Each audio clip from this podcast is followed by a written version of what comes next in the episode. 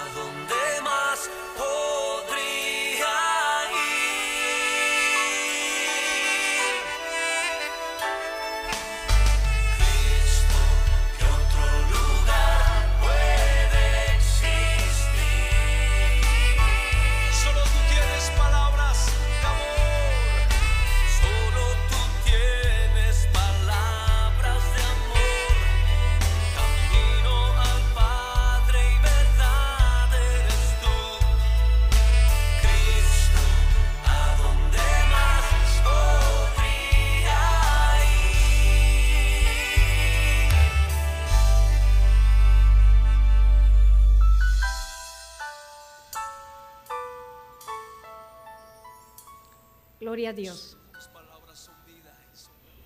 La, hoy estaremos apoyándonos ahí en unas maravillosas de, eh, la Biblia, la Sagrada, la Sagrada Escrituras, la palabra de Dios, válgame la redundancia. La Biblia dice en Isaías 57, 15, porque así dijo el alto y sublime, el que habita la eternidad, y cuyo nombre es el santo. Yo habito en las alturas, en la altura y la santidad, y con el quebrantado y humilde de espíritu, para hacer vivir el espíritu de los humildes y para vivificar el corazón de los quebrantados. Estaremos hablando del templo. Somos el templo de Dios, somos la morada de Dios.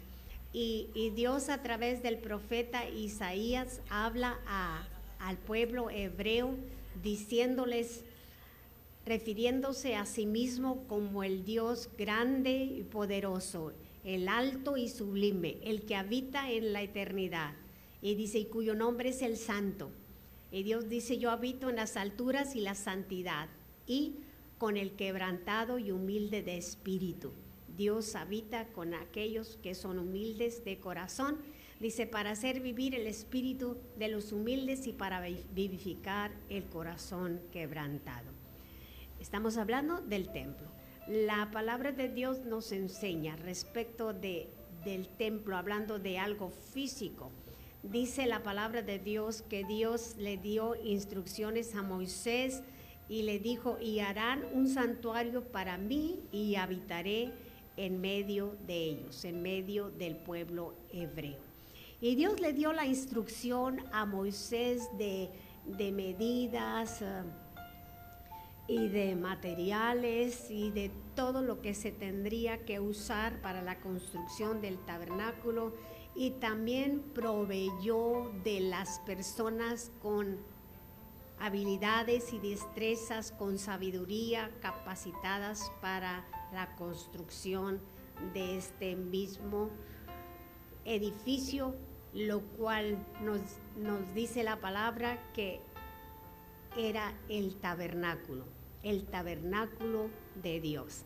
En los pactos de Dios con el hombre, dice primero, fue el pacto con Adán, después con Abraham y después con Moisés. Y este era el tabernáculo de Dios, porque antes no tenían ninguna comunión con Dios, solo Moisés, y Moisés era el que traía el mensaje al pueblo hebreo. Pero como en todas las cosas, el hombre siempre quiere el justificante de. Entonces Dios dijo, bueno Moisés, este, construyete este tabernáculo, pero con todas las instrucciones que Dios le dio. Dice en eh, Éxodo 25, dice, Jehová habló a Moisés diciendo, di a los hijos de Israel que tomen para mí ofrenda de todo varón que la adhiere de su voluntad, de corazón. Tomaréis mi ofrenda. Esta es la ofrenda que tomaréis de ellos oro, plata, cobre, azul, púrpura, carmesí, lino fino, pelo de cabra, pieles de carnero teñidas de rojo, pieles de tejón, madera de acacia, aceite para el alumbrado, especias para el aceite de la unción y para el incienso aromático, piedras de ónice y piedras de engaste para el efod y para el pectoral. Versículo 8, y harán un santuario para mí y habitaré en medio de ellos, en medio de ellos refiriéndose al pueblo de Israel. Y conforme a todo lo que yo te muestre, el diseño del tabernáculo y el diseño de todos sus utensilios, así lo haréis. Y así Moisés fue obediente con todo el equipo que Dios le le proveyó para construir este tabernáculo que tipificaba Dios a Dios, la morada de Dios, perdón, con los hombres. Desde siempre el gozo de Dios ha sido estar con sus hijos, con su creación, con la humanidad. Él habitó con Adán en el huerto de Edén, con Israel en el desierto y ahora en la persona de su Hijo. Él mora entre su pueblo, nosotros, los que llamados a ser creyentes. El templo es un tipo del cuerpo de Jesús. Jesús, estando aquí con los discípulos, dice que estaban los días de, la Pascua. Y en San Juan 2.21 dice, ah, Jesús estaba hablando con ellos, enseñándoles la, la, palabra que ellos, los doctores de la ley, sabían, los que instruían al pueblo la palabra, conocían. Dice, más eh, Jesús hablaba del templo, hablaba de su cuerpo, porque dice, estaba cerca la Pascua de los judíos y subió Jesús a Jerusalén y halló en el templo a los que vendían bueyes, ovejas y palomas y a los cambistas ahí sentados. Y haciendo un azote de cuerdas echó fuera del templo a todos y las ovejas y los bueyes y esparció las monedas de los cambistas y volcó la mesa y, así nos sigue diciendo. Dice, y los judíos respondieron, verso 18, y le dijeron, ¿qué señal nos muestras ya que haces esto? Respondió Jesús y les dijo, destruiré este templo y en tres días lo levantaré. Y dijeron ellos, en cuarenta y seis años fue edificado este templo y tú en tres días lo levantarás. Pero Jesús estaba hablando del templo de su cuerpo, que él resucitaría al tercer día, que iría a la cruz, pero que al tercer día resucitaría. Estaba hablando del templo de su cuerpo. Gloria sea su nombre. Ah, así que la, la palabra de Dios nos enseña que la iglesia es un templo la iglesia, perdón, es un templo santo en el Señor. El templo físico es un lugar dedicado a la adoración, al servicio, al Dios eterno. Es lo que llamamos ahora la iglesia, la iglesia en físico hablando. Pero Jesús ahí nos hablaba de su cuerpo que habría de ser entregado por nuestra salvación. Gloria a Dios. La, palabra de Dios nos enseña, dice, a que así como el templo físico, nosotros somos el templo de Dios, la morada de Dios. El tabernáculo era el, el, el, del tabernáculo de Dios tipificaba que Dios estaba con el hombre allá en el tiempo antiguo. Ahora la palabra de Dios dice que el edificio del Señor bien coordinado va creciendo para ser un templo santo en Él, que somos todos y cada uno que formamos el cuerpo de Cristo. Dice la palabra, edificado sobre el fundamento de los apóstoles y profetas, siendo la principal piedra del ángulo Jesucristo mismo, en quien todo el edificio, bien coordinado, dice, llega a formar un templo santo en el Señor. Cada uno de los creyentes, cada uno de aquellos que hemos creído en el Señor Jesucristo y que le hemos recibido como nuestro Salvador personal y que vivimos una vida acorde a la palabra. No que seamos perfectos, pero que vivimos una vida conforme a la palabra de Dios formamos ese templo, ese templo de Dios. Como, como este canto que dice, y como la palabra de Dios nos lo enseña, aún siendo muchos, somos en Cristo, somos un cuerpo, somos uno en Cristo, un solo cuerpo de amor. Por tanto, la palabra del Señor nos enseña de la siguiente manera. ¿No sabéis que sois templos de Dios y que el Espíritu de Dios mora en vosotros, todos y cada uno de ustedes, mis amados, mis hermanos, formamos el templo de Dios. Porque si usted recibió a Cristo en su corazón entonces la Biblia dice, y que el Espíritu de Dios mora en usted. Cuando usted recibió a Cristo en su corazón, el Espíritu de Dios vino a su vida, vino a usted y como dice Efesios, y por ese Espíritu que hemos recibido de Dios, podemos clamar a Él, Abba Padre. Gloria a Dios. Abba Padre. No debemos de ignorar esta, esta maravilloso, maravillosa promesa y esta obra maravillosa que Dios ha hecho en nuestras vidas, reconociendo que el Espíritu de Dios está en nosotros, que mora en nosotros. Aleluya, porque a Dios así le plació cuando Él dio a Cristo cuando Cristo se dio a sí mismo por nuestra salvación y cuando usted dijo al Señor o dijimos al Señor Jesucristo, venga a mi corazón, yo le recibo como mi único y suficiente Salvador, me arrepiento de mis pecados, quiero vivir una vida de santidad con usted. Recibimos el Espíritu de Dios. Gloria a Dios. En el tabernáculo, Dios caminó con su pueblo. Ah, en, aquel tiempo, cuando, cuando se hizo el tabernáculo, era armable, hecho conforme a como Dios lo había diseñado. Dios había dicho que fuese diseñado.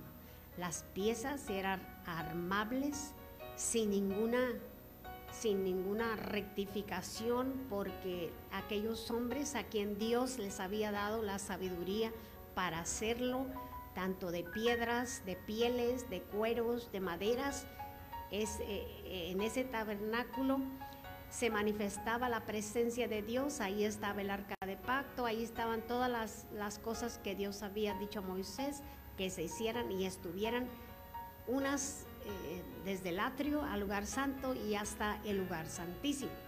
Entonces, cuando la presencia de Dios se levantaba en el lugar santísimo, dice la palabra de Dios que les cubría al, al campamento de Dios una especie de nube que en el día les daba frescura, les cubría del sol y en la noche aquella nube reflejaba luz que, que, bueno, ¿cómo les llaman ahora estas, estas um, luz, verdad? Solar. Bueno, Dios les daba luz en la noche. Qué bendito, qué bendito nuestro Dios, que todo lo, lo, lo hace perfecto. Entonces en el tabernáculo Dios caminaba con su pueblo. Cuando la, la nube se levantaba, era que la presencia de Dios estaba llamando y diciendo a moverse, a caminar, en el tabernáculo.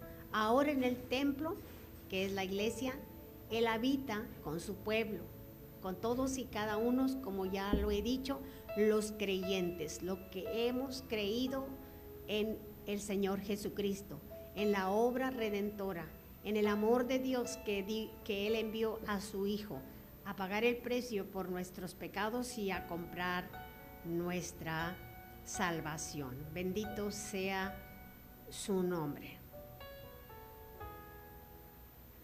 Entonces, este, este tabernáculo estaba muy protegido por Dios, Dios estaba con ellos, les guiaba su presencia y bueno, tendríamos mucho que hablar de el tabernáculo de reunión. Pero gracias a Dios porque podemos extractar un poquito y aprender que solo para ejemplificar lo que es un templo físicamente hablando. En esta tarde vamos a escuchar esta hermosa melodía y volvemos con este tema maravilloso. Gózate en el Señor. Bendiciones para Miguel, José Miguel García Morales. Dios te bendiga para Keren y para todos aquellos que se conectan con nosotros en esta hora. Esta siguiente canción eh, es muy honesta. Eh, creo que todas mis canciones son honestas, pero a veces escribes algo y dices, "Mm, no lo voy a grabar. Eh, no lo voy a grabar porque se me hace muy personal, se me hace que lo debo de guardar para mí.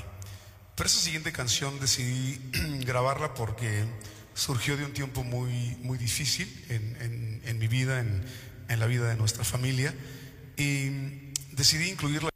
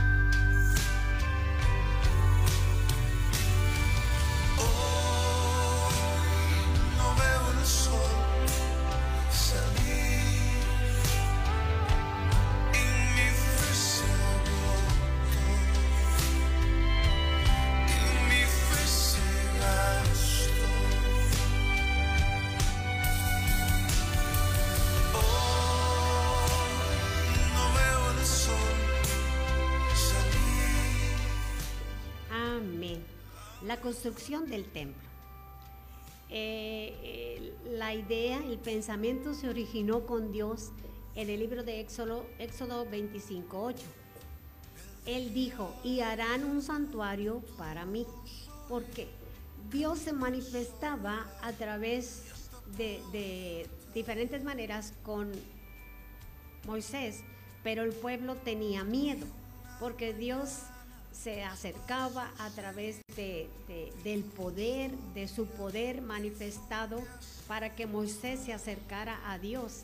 Y, y el pueblo, a causa de su obediencia, desobediencia, pues tenían miedo a acercarse a Dios porque, porque había poder en la presencia de Dios. Y usted lo puede leer ahí en el capítulo 25 del libro de Éxodo, cómo Dios se presentaba, eh, como, como mandaba fuego del cielo y su gloria era tan fuerte que el pueblo, a causa de su pecado, no querían estar cerca de Dios porque sabían que podía destruirlos. Entonces Dios optó por hacer, pedir a Moisés hacer esto.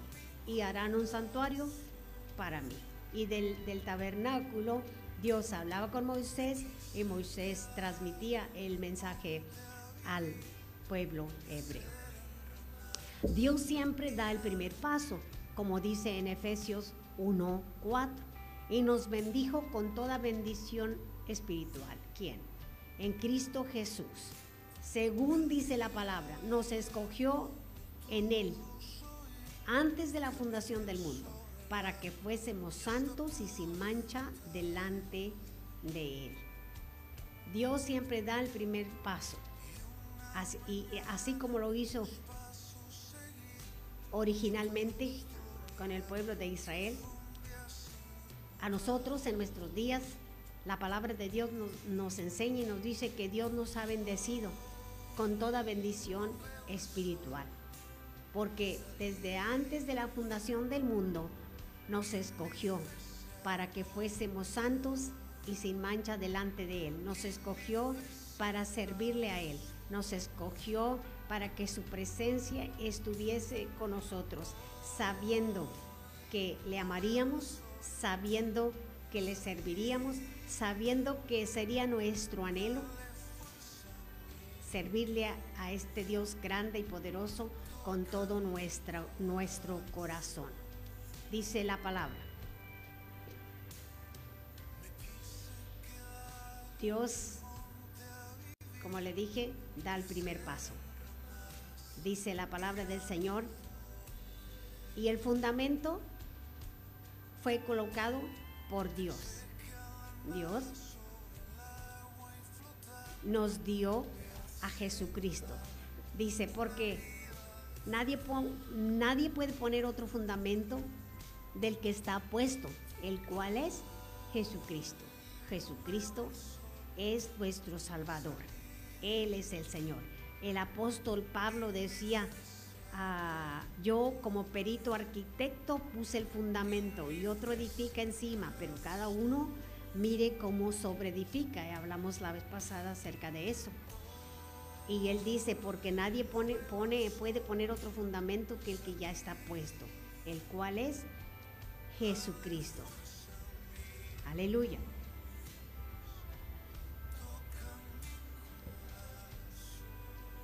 Tanto el lugar como los demás detalles, de, hablando de, la construcción del tabernáculo, como los planos y el materiales fueron en su propia elección. Dios fue el que eligió todo, el que dio la instrucción a Moisés para esta edificación o levantamiento del el tabernáculo de reunión que era de Dios con los hombres. Gloria sea su nombre. David tenía todo el deseo en el, en, en el tiempo de Moisés, sucedió así. Dios dio el diseño, Dios dio los planos, puso las personas adecuadas para toda esa construcción y si usted lo estudia y lo ve, es una edificación perfecta, que cuando la presencia de Dios, cuando Dios le, se levantaba en aquella nube para seguir adelante, este, entonces se podía la construcción uh,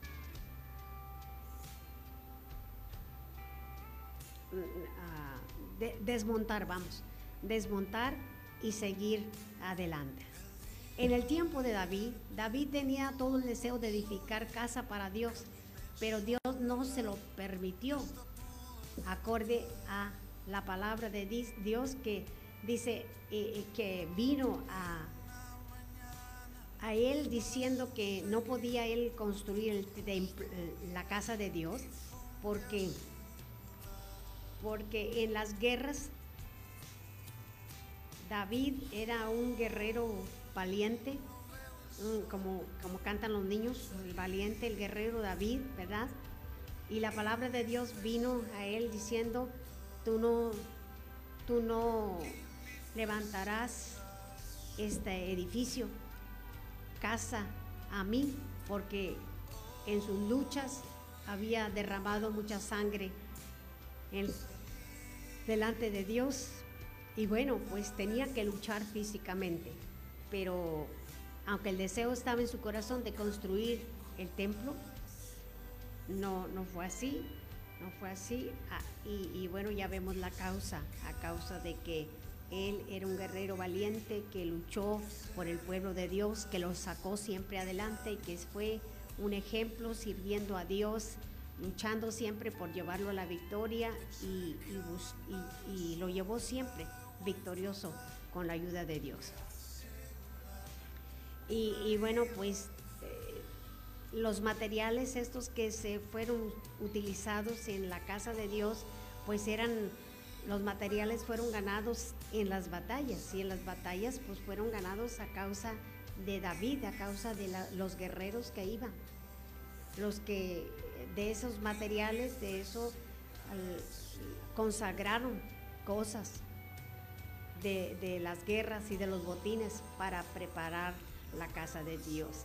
David, yo creo que David siempre estaba pensando en construir la casa de Dios y cada vez que iban a la batalla y Dios les daba la victoria, apartaba para la construcción de la casa de Dios un día que Dios le concediera hacer esto físicamente físicamente, pero bueno, había mucho material. Y, y todo este material dice que había piedras, ah, dice vosotros también como nosotros, ellos tenían materiales, piedras preciosas, tenían oro, plata, este, tenían hierro, tenían todas las cosas de valor para, no solo para ofrecer sacrificios a Dios, sino para guardar, para edificar el templo.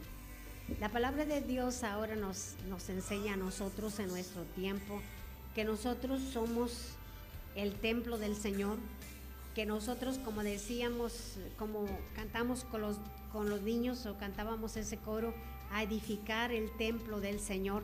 Hermano, ven, ayúdame a edificar el templo del Señor. Pedro, en el, capítulo 2, en el verso 5, a mí siempre me gusta agarrar el versículo primero y el segundo, dice, acercándoos a él piedra viva, desechada ciertamente por los hombres, mas para Dios escogida y preciosa. Y entonces ya se refiere a nosotros. Vosotros también, como piedras vivas, sed edificados como casa espiritual y sacerdocio santo, para ofrecer sacrificios espirituales aceptables a Dios por medio de nuestro Señor Jesucristo. Ellos ofrecían a Dios lo que habían ganado de las guerras para edificar con, con materiales valiosos la casa de Dios. Pero ahora usted y yo somos el templo de Dios. Y como piedras vivas, dices, somos edificados como casa espiritual y sacerdocio santo, ofreciendo a Dios sacrificios espirituales, esto es a- alabanza, adoración por medio de nuestro Señor Jesucristo. Gloria sea su nombre.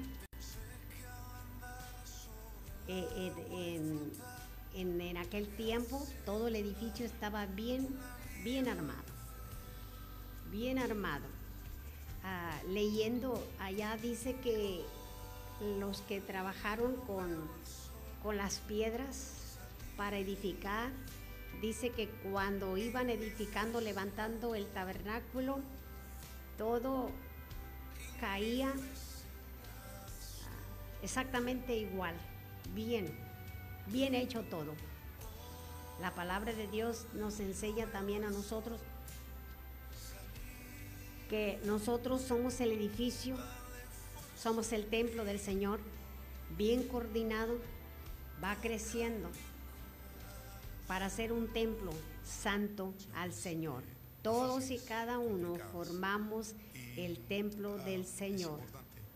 Por eso se nos exhorta Todos unamos de esa manera, entendiendo a tener cuidado de cómo edificamos en el templo del Señor. Uno en Jesús, como decíamos hace un rato, somos un cuerpo en el Señor. Gloria sea su nombre. El templo fue edi- edi- edificado de acuerdo con un modelo divino. Dios dio a su eh, Dios dio la instrucción a David y no le permitió edificar el templo. Pero David dio a su hijo Salomón los planos para la construcción de la casa de Jehová. Así lo leemos en Primera Crónicas 28, 12. Dice, asimismo, el plano de todas las cosas que tenía en mente para los atrios de la casa de Jehová, para todas las cámaras alrededor, para la tesorería de la casa de Dios y para la tesorería de las cosas santificadas, Dios ya le había dado toda la instrucción y los planos a David, pero no le permitió construir el templo. Y David lo dio a su hijo tal y como Dios lo había planeado. Bendito sea el nombre del Señor.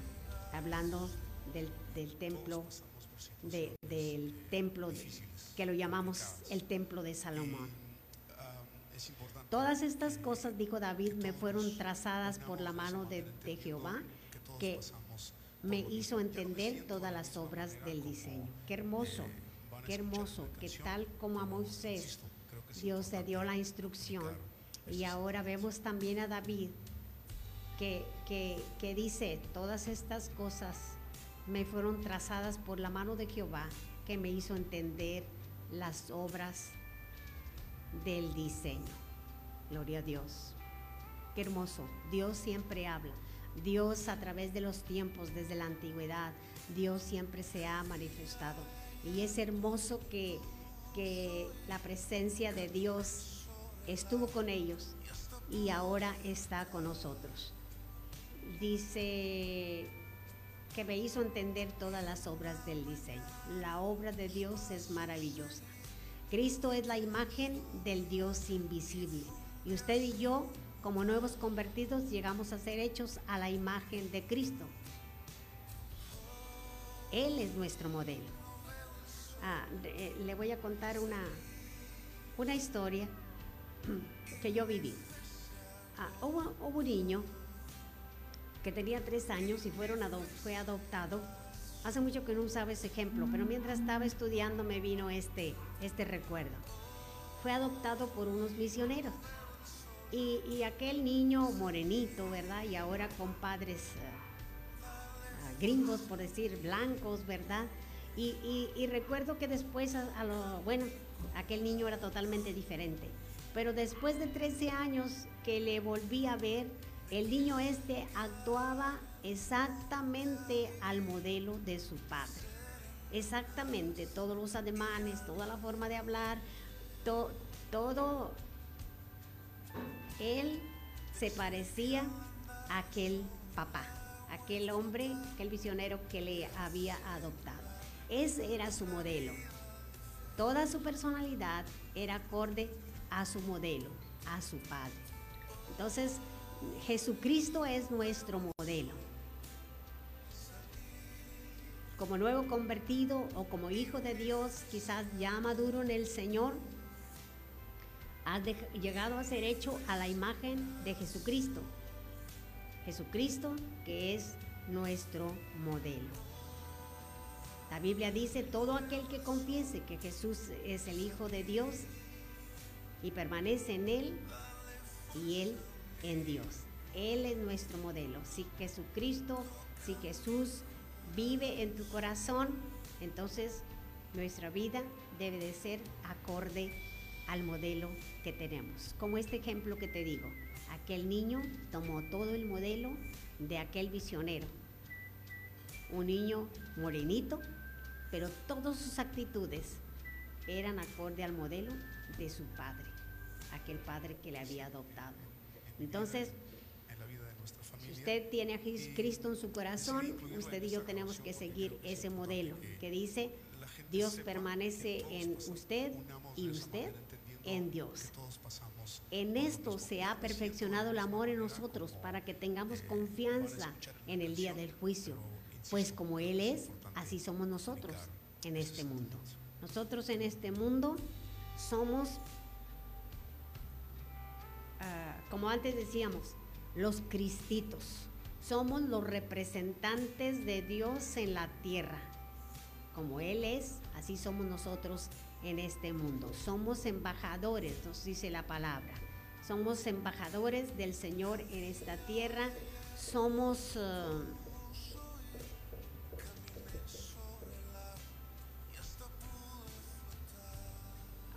aleluya, somos el, el, el edificio del Señor en esta tierra. Somos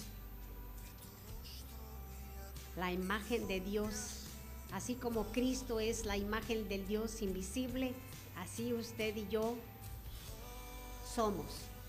Como Cristo es, pues como Él es, así somos nosotros en el mundo. Somos sus embajadores, somos sus representantes. Y todo este templo, esta eh, construcción del tabernáculo que, en el antiguo, siempre Dios hace las cosas con un propósito. Y la Biblia dice, allí volvemos a retomar, y harán un santuario para mí y habitaré en medio de ellos.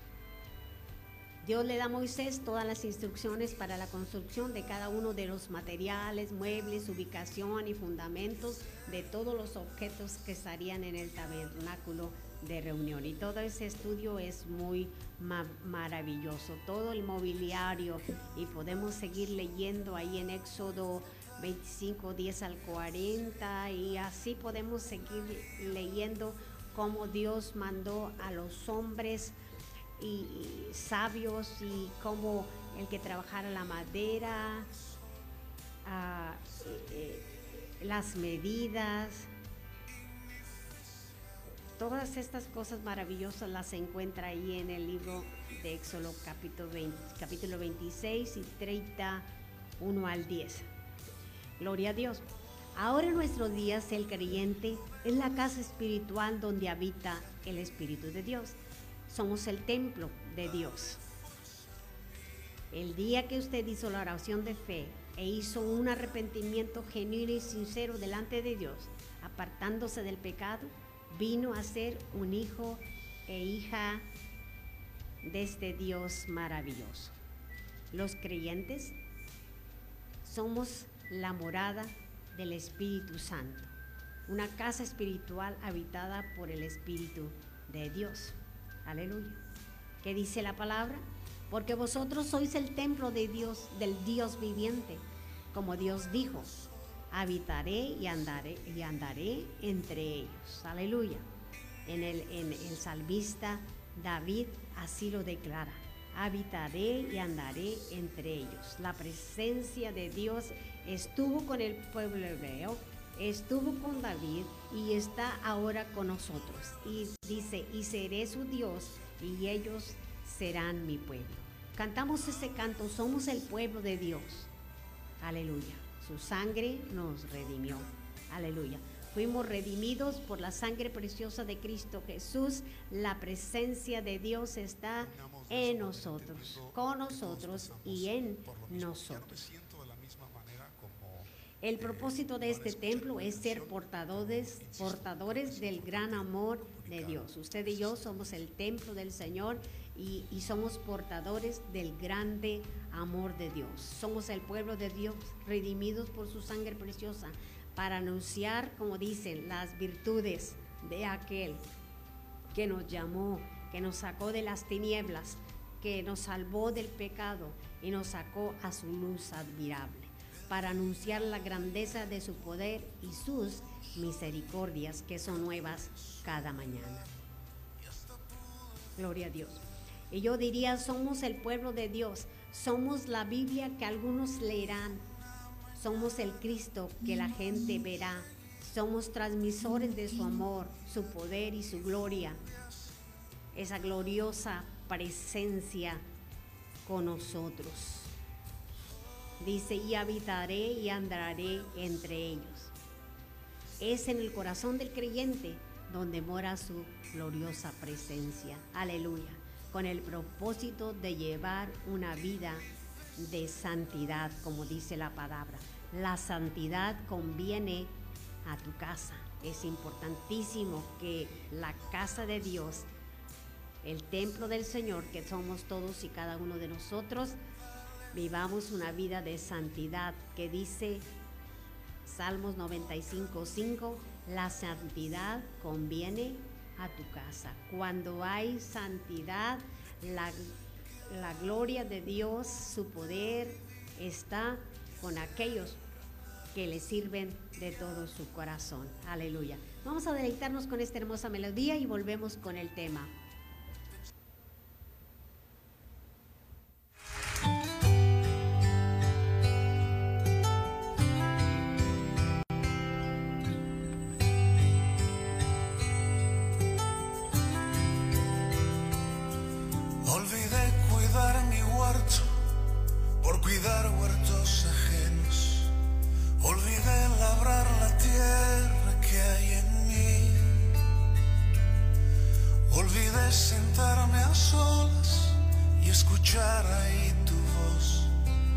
Olvidé cerrar mis ojos y sentir. Y se secó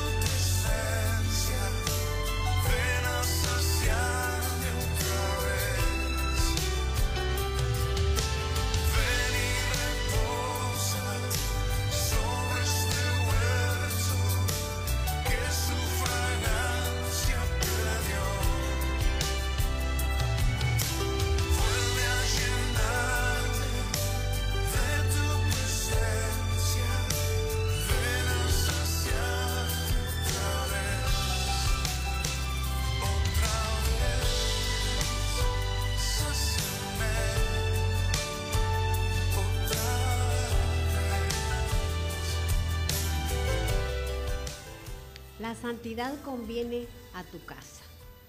Todo eso con el propósito de llevar una vida de santidad. Si, eso fue importante para su casa, hablando del ta- tabernáculo eh, ah, en la antigüedad, también lo es para los cristianos hoy. Dios nos exhorta, nos exhorta, perdón, a través de su palabra a vivir una vida separada del pecado. Fuimos llamados aparte, separados del pecado. Porque escrito está, dice la palabra, sed santos porque yo soy santo. Fuimos llamados a, a tener una vida de santidad. Sed santos porque yo soy santos, dice el Señor. Y Pablo nos exhorta también y nos sigue diciendo, conducíos en temor todo el tiempo, sabiendo que fuisteis rescatados de vuestra vana manera de vivir, según nos escogió para ser adoptados hijos, para que vivamos en santidad, alejados del pecado, ya que fuimos comprados por su sangre preciosa, un precio muy alto como, como el templo de Dios, como hijos de Dios llamados a santidad, la palabra también nos enseña que debemos buscar la paz siempre. Dice, busca la paz, seguir la paz con todos y la santidad, sin la cual nadie verá al Señor. Una de las cosas que, que siempre me llama la atención es esto que la palabra de Dios enseña seguir la paz con todos. Tiene que haber paz con todos. Porque cuando no tenemos paz tenemos que ver cuál es el problema. Porque Dios nos dio su paz. Porque Jesús nos dio su paz. Y si no tienes paz, tienes que volver a Dios y pedir perdón porque algo está pasando con esa relación. Seguir la paz con todos, dice la palabra y la santidad, sin la cual nadie verá al Señor. Aleluya, porque Él nos bendijo con toda bendición espiritual y cuando la presencia de Dios está, allí hay bendición. Según dice la palabra, Él nos escogió desde antes de la fundación del mundo. ¿Para qué? Para que fuésemos santos y sin mancha delante de Él no delante del mundo, porque el mundo siempre va a encontrar una mancha, pero dice la palabra para que fuésemos santos y sin mancha delante de Él. No hay perfección en nosotros, porque solo el Señor es perfecto. Aleluya. Dijo el apóstol Pablo, Pablo, alabado sea Dios, Padre de nuestro Señor Jesucristo, que nos ha bendecido en las regiones celestiales con toda bendición espiritual en Cristo, habiéndonos escogido desde antes de la fundación del mundo, para que seamos santos y se mancha delante de Él en amor. Esa es otra traducción, la nueva internacional. Para que vivamos en paz con todos los demás y en santidad, porque si no hay santidad, no veremos a Dios sin que así como dice la palabra, sin santidad nadie verá al Señor. Él nos escogió antes de la fundación del mundo para que fuésemos santos y sin mancha delante de nuestro Dios. Aleluya. Gloria a Dios. Fuimos escogidos desde antes de la fundación del mundo. Fuimos escogidos desde antes, desde el vientre de nuestra madre. Me gustan esos versículos que que enseña el profeta Isaías. Desde el vientre de mi madre me escogiste. Para, para gloria y alabanza de el nombre santo y digno. La casa de Dios será un lugar de paz. Hablando físicamente de la casa de Dios, que tiene que ser un lugar de paz. En, en, en Ageo 2.1 Dios eh, habla de la gloria del nuevo templo. El pueblo de Dios se había alejado de su presencia, pero Dios le, dice a Ageo, habla o Ageo, habla con el, con el pueblo y dile, la gloria postrera de esta casa será mayor que la primera, ha dicho Jehová de los ejércitos. Y daré paz en este lugar, dice Jehová de los ejércitos. Esa promesa fue para ellos fue la gloria venidera, sería mejor en la casa de Dios. Pero nosotros ahora bajo la gracia, ah, estamos bajo la gracia de Dios, vivimos por la gracia y la misericordia, hemos sido salvos, hemos sido redimidos, hemos sido comprados por la sangre preciosa de Cristo Jesús. Y aquellos que son llenos del Espíritu Santo, también son llenos de paz. El Señor Jesucristo dio esta promesa maravillosa de paz antes de regresar al Padre. Cuando los discípulos, cuando estaban ahí temerosos después de la crucifixión, se sentían solos, estaban desanimados, pensando que Jesús ya les dejó y, estaban ahí amiedados, encerrados, yo creo que hasta con las trancas puestas en la puerta, como se acostumbraba antes. Ahí estaban. Jesús vino y les dijo, no se turbe vuestro corazón ni tengan miedo. O sea, estaban amiedados, estaban turmados, estaban nerviosos, pensando, ¿qué vamos a hacer ahora? Nuestro maestro nos ha dejado. Yo te diría hoy, si has perdido la paz, este mensaje es para ti. Si ha venido el temor a tu vida por la situación adversa que ahora estés pasando, este mensaje es para ti. Dios te habla a ti, Dios le habla a usted. Dios quiere animarlo y decirle, no se turbe, no tenga miedo. Si estás turbado y no sabes qué hacer, la palabra es para ti. Jesús nos dijo, la paz os dejo, mi paz os doy. Recibe la paz de Dios ahí donde está si tú eres un hijo e hija de Dios y habías perdido la paz en esta hora, yo te exhorto, te animo y, a que te sacudas esa, esa duda, esa pereza espiritual y recibas la palabra de Dios. Y Jesús está diciendo, la paz os dejo, mi paz os doy.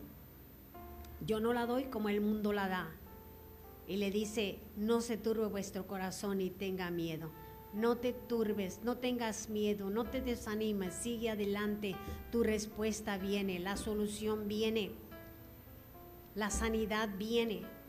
Tómate de la mano del Señor, tómate de la palabra y recibe la paz de Dios en esta tarde, la paz que Jesús prometió, la paz que Jesús te prometió si Él habita en tu corazón. Y si tú no tienes a Cristo en tu corazón, hoy te animo a recibirle como el único y suficiente Salvador de, tu vida. Hemos sido justificados, dice la palabra, por la sangre de Jesús. Y todo ello es por la fe. Pablo enseña a la iglesia y dice, justificados pues por la fe tenemos paz. Tú tienes paz porque has sido redimido y has sido justificado por la fe. Tenemos paz para con Dios por medio de aquel que todo lo puede, por medio de aquel que dio su vida en propiciación por nuestra salvación, por medio de nuestro Señor Jesucristo. Nos enseña que llevemos toda necesidad a Dios en oración y acción de gracias. La palabra de Dios nos dice que nos acerquemos a Dios con fe, llevando nuestra necesidad, creyendo y dándole gracias por la solución que Él da. La solución que Él da es la mejor, no como tú la diseñas, sino como Dios la diseña, porque todas las cosas ayudan a bien a los que aman a Dios. Y la paz de Dios, dice que sobrepasa todo entendimiento, guardará vuestros corazones y vuestros pensamientos en Cristo Jesús. Tu corazón necesita ser guardado en Dios y tus pensamientos tienen que ser llevados a la palabra de Dios. En el nombre de Cristo Jesús recibe la victoria y la fortaleza. Y todos esos pensamientos de muerte, de desánimo, de desesperación, de nervios, de frustración se van en el nombre de Cristo Jesús. Y que tu corazón sea lleno de la paz de Dios. Esa paz que sobrepasa todo entendimiento. Esa paz que está en tu vida. No sabes cómo vendrá la solución, pero que la solución viene en el nombre de Cristo Jesús, porque somos el templo del Espíritu de Dios, la casa de Dios. Y la casa de Dios es un lugar de paz. Tú eres el templo del Señor y la paz de Dios es necesaria que esté en tu casa la casa de Dios. Si no hay paz en tu vida, vuelve al camino donde te desviaste, retoma la vía correcta, ven a Jesús, una vez más arrepiéntete de tus pecados, pídele perdón, Recibe su paz en esta hora, en el nombre que es sobre todo nombre. Gloria sea a nuestro Dios. El templo era un lugar de belleza y fortaleza. La fortaleza y la belleza están en el santuario. El tabernáculo era un lugar hermoso. El templo de Salomón dice que era hermoso. Ahora usted y yo somos el templo del Señor. Y la palabra del Señor nos enseña que la riqueza de su gloria es para nosotros y esa riqueza es el ser fortalecidos con poder en el hombre interior por su espíritu que mora en nosotros. Recibe fortaleza de Dios ahí donde estás.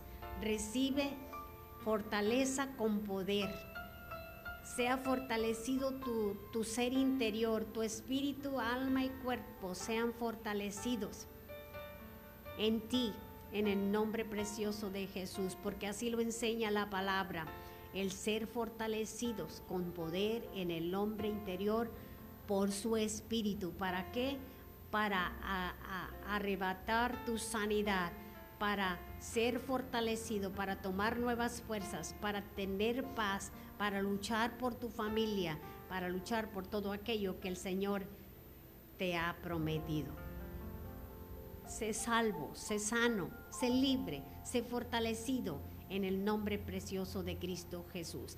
Es muy importante ser fortalecido en nuestro espíritu porque, porque se necesita la fortaleza de Dios para vencer en esta batalla espiritual que es una batalla diaria. Aleluya. Gloria, gloria, gloria al Señor. Y, y llegará Así dice la palabra del Señor. La gloria del Señor será revelada. Y llenaré de gloria, dice esta casa, ha dicho Jehová de los ejércitos, que tu, tu vida sea llena de la gloria de Dios. Dice, eh, hablando a través del profeta Geo, dice, y haré temblar a todas las naciones y vendrán el deseado de todas las naciones, Cristo Jesús habita en tu vida, en tu corazón, y su gloria está ahí contigo, ahí en esa lucha, ahí en esa prueba, ahí donde estás pasando por esa enfermedad. Deja que la gloria de Dios te llene ahora. En el templo, en la casa de Dios, la gloria de Dios se revela, se activan los dones. En la casa de Dios, el Espíritu de Dios se mueve. Aleluya.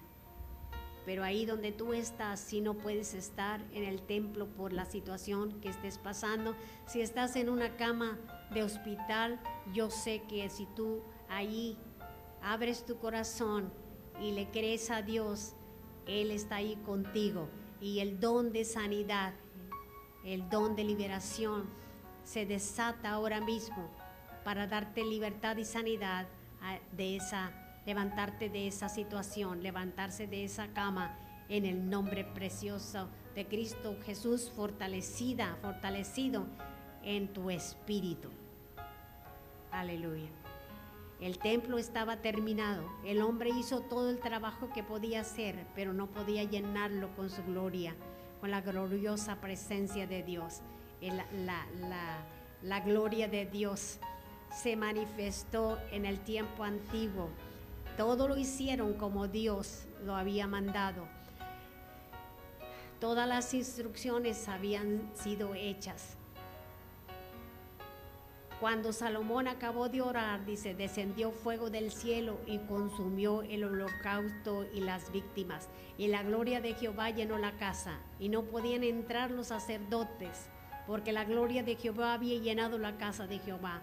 Cuando vieron todos los hijos de Israel descender el fuego y la gloria de Jehová sobre la casa, se postraron sobre sus rostros en el pavimento y adoraron y alabaron a Jehová diciendo, porque Él es bueno y su misericordia es para siempre.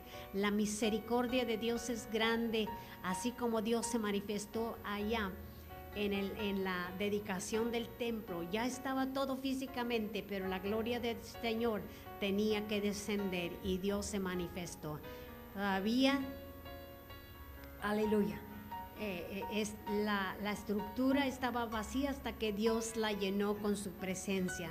Tan pronto que el templo estaba terminado y aprobado por Dios, entonces fue lleno de, la, de su gloria.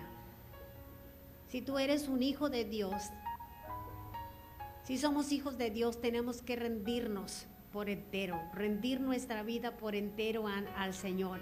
En otras palabras, estamos terminando con el pecado. Si has andado en pecado, terminar con el pecado, salir, sacudirte el pecado. Es necesario que nuestra vida sea llena de su gloriosa presencia, mis amados, ya que sin Él nuestra vida está vacía, sin Cristo y sin esperanza. Pide al Señor que el Espíritu Santo te llene con esa unción fresca y seas lleno de su gloria en esta tarde ahí donde estás. El templo fue transformado por la gloria de la presencia de Dios. Llegó a ser una casa espiritual cuando fue posesionado de Dios. Necesitas dejar el pecado y dejar que la presencia de Dios llene tu vida no eres carnal, sino espiritual. Si Cristo habita en tu corazón, la escritura dice, sed edificados como casa espiritual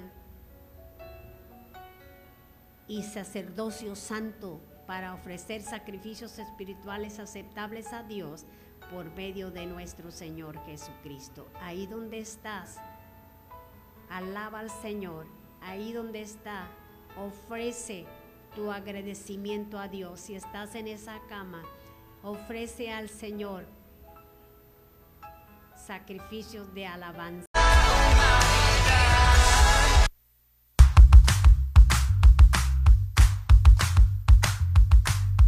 Bienvenidos, quédense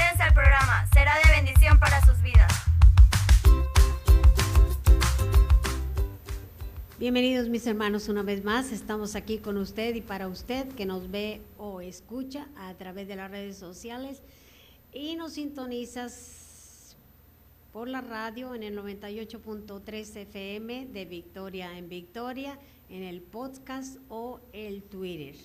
Conéctate con nosotros hasta a, eh, través de la difusora en este tu programa La Palabra de Hoy.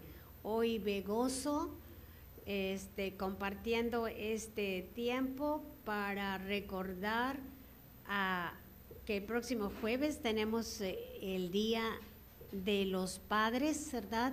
Y que, bueno, siempre los padres muchas veces se quejan porque dicen nada más la mamá, la mamá, ¿verdad? Pero ahora aquí en, en la difusora queremos recordarles, queremos bendecirles, queremos... Uh, uh, eh, decirles que también ustedes son importantes en su hogar. Y ah, yo busqué por ahí algunos, algunos eh, textos bíblicos o algunas eh, ah, cosas referentes a, a, los padres que aconsejen a sus hijos. Ah, y Dios en el libro de Proverbios manda a los hijos a oír la enseñanza de un padre y estar atentos para que conozcan cordura.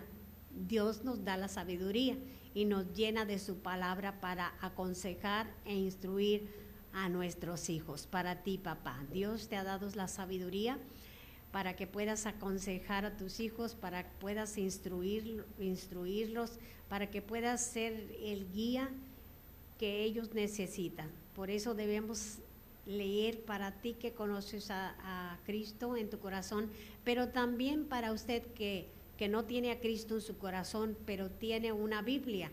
Yo sé que donde quiera hay Biblias, donde en toda no hay una casa donde no haya una Biblia. Entonces por eso debes leer la Biblia y pedir a Dios que llene tu boca para que de tu boca puedan fluir ese consejo sabio de dirección dirección buena para que tú, para, para tu hijo, para dirigir bien a nuestros hijos. Eh, eh, porque la, la palabra de Dios dice, instruye al niño en su camino y aun cuando hubiere- fuere viejo no se apartará de él. Ahora, ah, como decía hace un momento, por eso debemos de leer la Biblia. Tú dirás, bueno, pero yo no leo la Biblia, pero yo te aconsejo que leas la Biblia porque eh, eh, en mi experiencia de muy niña he conocido en mi, en mi propia familia, ha habido hombres de fe que nunca estuvieron en una iglesia o que nunca supe yo si ellos eran cristianos o que nunca supe yo que recibieron a Cristo en su corazón porque no había quien les, les dijera o por el tipo de, de cultura, pero no había, nunca vi, eh, no recuerdo en mi niñez ah, verles en una congregación, yo no recuerdo, era un tío muy querido, y este, pero ¿sabes qué? Él leía su Biblia y él oraba. Él le pedía a Dios como Cornelio cuando no sabía qué hacer y llamó a Pedro. Este, eh, él, él hacía sus reuniones y él oraba y, este y buscaba la dirección y la bendición de Dios, aún no siendo una persona que se congregaba o que yo supiera en mi niñez que servía o tenía a Cristo como su Salvador. Entonces, yo por, por esto te, te digo a ti que puedes leer tu Biblia, puedes orar y pedir a Dios, porque así como ese, ese tío, así también vemos atrás en la Biblia a Cornelio, que dice que tenía reuniones en su casa y que oraba a Dios, que servía a Dios, era generoso, eh, buscaba la manera de agradar a Dios en su ignorancia de lo que Dios hablaba a través de la Biblia, porque no mm, mm, allí estaban reunidos, pero quería que alguien les fuera a enseñar. Y, Pedro fue entonces a ministrar a su casa. Entonces, yo no te estoy diciendo que, que alguien vaya a ministrar a tu casa, pero te estoy diciendo que tú como padre, como padre de familia y con la responsabilidad de- de tener hijos, y el libro de Proverbios es un libro de consejos que trae sabiduría y, que dice oír la enseñanza de un padre, porque el padre tiene la responsabilidad de instruir a su hijo, de instruirle valores, de instruirle ah, principios y valores que son lo- los importantes y fundamentales más en nuestros días, en los días que estamos viviendo. Así es que papá, en esta tarde Dios te bendiga y vamos a deleitarnos con esta hermosa melodía de la cual extractamos también consejo de Dios. Dios te bendiga.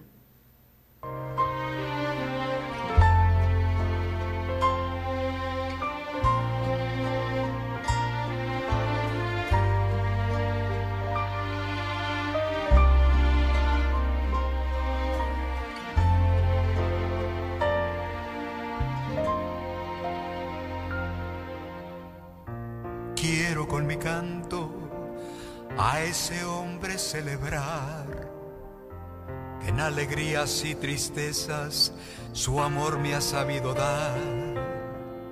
Hoy surcan en su frente años que no volverán.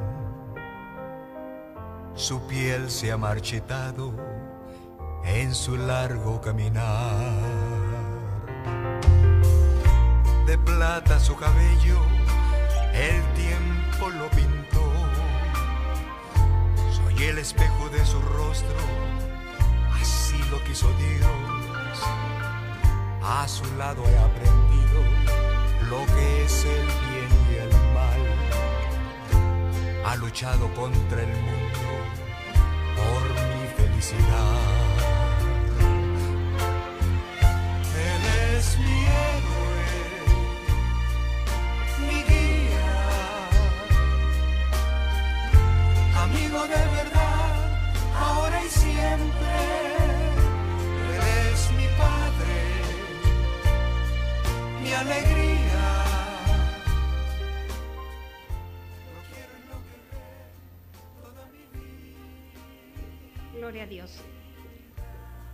como padre eres el, el sostén y eres también el ejemplo para tu hijo.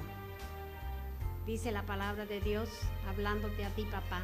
Oíd, hijos, la enseñanza de un padre y estad atentos para que conozcáis cordura. La responsabilidad de todos y cada uno de nosotros como padres es aconsejar, guiar a nuestros hijos principalmente en el camino del Señor. Darle la enseñanza de parte de Dios, darle los principios y valores como, como decíamos hace, hace un momento. Y, es, y, y Dios como buen padre. también habla a nosotros los padres a recibir la enseñanza de nuestro Padre Celestial y estar atentos para que podamos ser guiados por el Espíritu Santo, para que podamos recibir de Dios a través de su presencia y de su palabra bendición. Aleluya. Eh, la, la Biblia dice en Proverbios a 6.20 dice, guarda, hijo mío, el mandamiento de tu padre y no dejes la enseñanza de tu madre. Tanto, tanto como Dios como nuestro Padre y como tú como Padre terrenal. Dice, guarda, hijo mío, el mandamiento de tu Padre, de tu Padre terrenal, pero también de tu Padre celestial. Y no dejes la enseñanza de tu madre, hablando a nosotros como hijos. Nuestra madre es importantísima también en nuestra vida. De que el hijo sabio recibe el consejo del padre, mas el burlador no escucha la reprensión. Que nuestros hijos sean de esos hijos, papá, hijos que reciben el consejo de parte tuya, hijos que reciben esa instrucción de parte tuya, papá. La palabra de Dios enseña a los hijos y dice, hijos, obedeced en el Señor a vuestros padres, porque esto es justo. Y, también nos dice, corona de, corona de los viejos son los nietos y la honra de los hijos sus padres. Qué, qué maravilloso, qué maravilloso versículo de la palabra de Dios. Dice, corona de los viejos son los nietos. Eso va para nosotros, papás y abuelos. Y la honra de los hijos, sus padres. Honra a tu padre y a tu madre, dice la palabra de Dios, que es el primer mandamiento con promesa, que traerá largura de días y años. Aleluya. ¿Quieres una vida abundante? Hijo, honra a tu padre y a tu madre. Y tu papá, que todavía eres joven, que todavía estás a tiempo para llevar esa honra a tu Padre, pues aquí está el consejo de la palabra. Corona de los viejos son los nietos y la honra de los hijos sus padres. Aleluya. Los proverbios de Salomón. El hijo sabio alegra al padre, pero el hijo necio es tristeza de su madre. ¿Qué decía mi mamá? Para vergüenzas no tiene uno. Aleluya. Entonces que usted y yo seamos así como nos aconsejan los proverbios, que nuestros hijos, el hijo sabio, alegre al Padre, que nuestros hijos reciban ahora que son, que todavía están a tiempo, el consejo sabio de ti, papá, como responsable de tu familia, para que en el futuro él pueda traer alegría a tu vida, Él pueda traer satisfacción a tu vida. Y, mira que no es fácil, te lo digo por experiencia, pero, pero todo requiere de esfuerzo, todo requiere de esforzarse con la ayuda del Señor, estar ahí y no quitar el dedo del renglón, inculcando valores, inculcando los principios y los valores de Dios, o que Dios nos ha dado a través de su palabra, porque dice, pero el hijo necio es tristeza de su madre.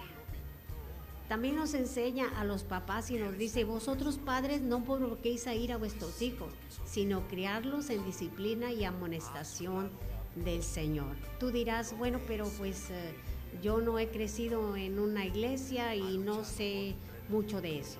Pero la palabra de Dios nos enseña que Dios aún, David dice que aún eh, bien que fuimos entretejidos en, en eh, vientre de nuestra madre y Dios estaba ahí y, y el hombre y la mujer son conscientes de la existencia de un Dios y los valores que Dios demanda de nosotros. Aleluya. Así es que no hay excusa. No hay excusa. Aleluya. Aleluya. Bendito sea a nuestro Dios. Ah, Éxodo 20:12 dice, honra a tu padre y a tu madre para que tus días se alarguen en la tierra que Jehová tu Dios te da. Yo creo que cada uno de nosotros los padres queremos vivir un buen tiempo para guiar, para enseñar, para instruir y también, ¿por qué no?, para estar con nuestros hijos. Entonces aquí está el principio bíblico para todos. Honra a tu padre y a tu madre para que tus días se alarguen en la tierra que Jehová tu Dios te da. Gózate en esta tarde con este, este canto maravilloso y Dios te bendiga.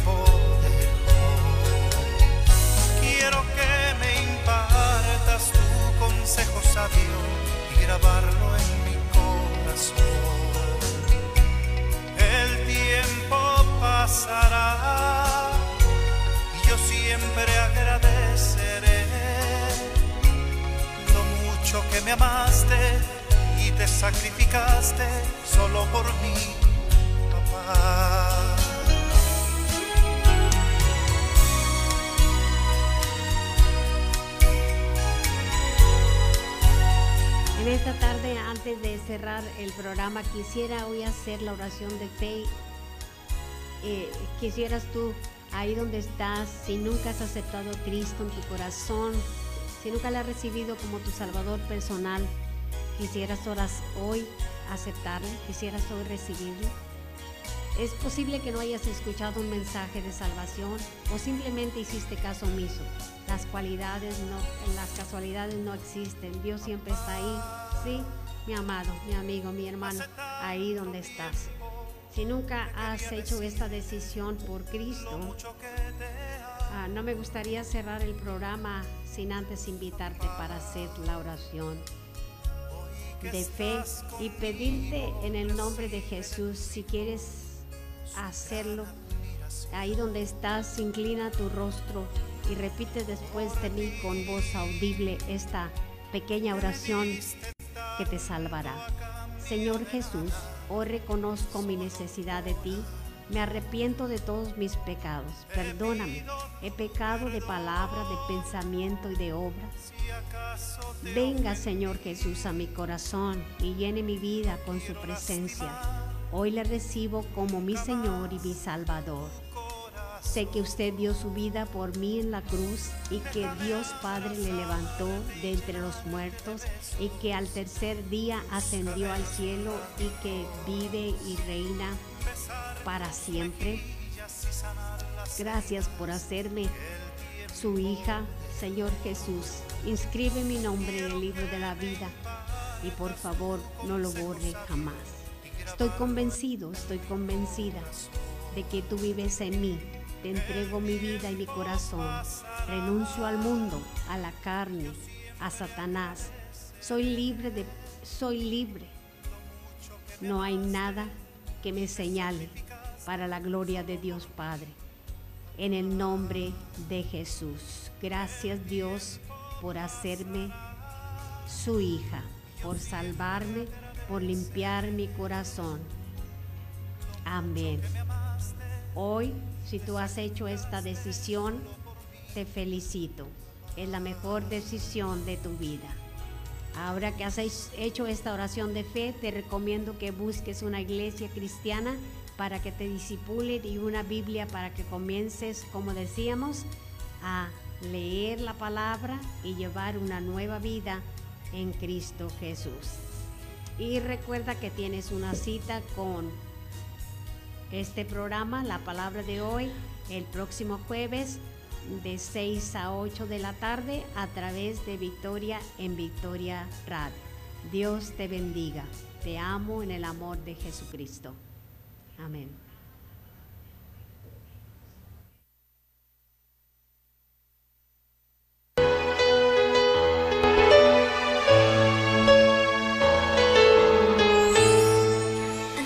Enseñaste papá. el